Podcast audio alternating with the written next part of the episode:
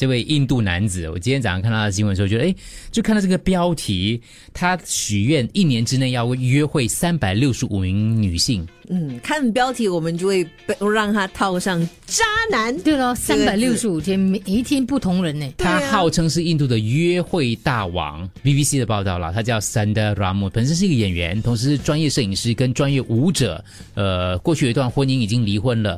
他是印度的约会大王，他在二零一四年就开始这个计划了哦。哇，他是演员，更多人想要跟他约会吧？渣男对不对？其实我们要去理解他到底是不是借故了，但是他这个。点子想的还不错的。OK，他许下这个心愿，一年要约三百六十五名女性，因为他说当时在二零一三年的时候，还记得那个时候就是呃，有一名一名女大生在新德里搭巴巴士巴士的时候，遭到多名男子侵犯嘛，还殴打嘛，当时就是引起国内外的震撼。他就很多外国朋友问到说：“你们印度这么犟的之类的？”他总他懂无言以对，他也开始进行反思喽。之后他就意识到呢，其实印度社会真的是有一些这样的一个问题，所以他就想到说，要怎么样来让女性的这个社，但是他说，透过这样的一个方式，需要能够得到大家的关注，把这个女性在社会上受到不公平的待遇给慢慢的一点一点带出来，一天一天就带出来之类。请问跟他约会这些女生知道？他为什么要跟他约会吗？知道，因为他拍了一个，不是他就是他开了一个专业，上面就是叫三百六十五天 dates 之类的东西，所以他们他们去的时候都知道他有这样的一个 project。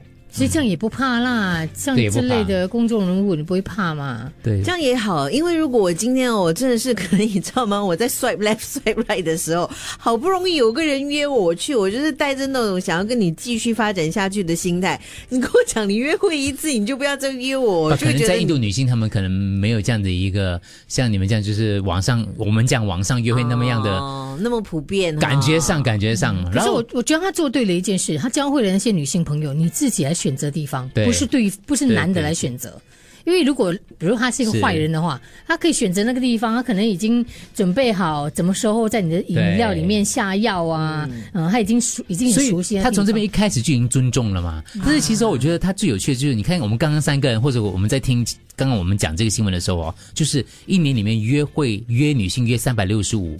一听就觉得说主动权在男性手上，而且你约他好像是应该是渣男，对，你要侵犯他的感觉。为什么他是这样子的呢？为什么我们自己一听到这个呆的就会有这种不平等的一种标签呢？嗯，你约他可以主动性在他手上啊，你约他可能是你高攀他也不一定啊。为什么？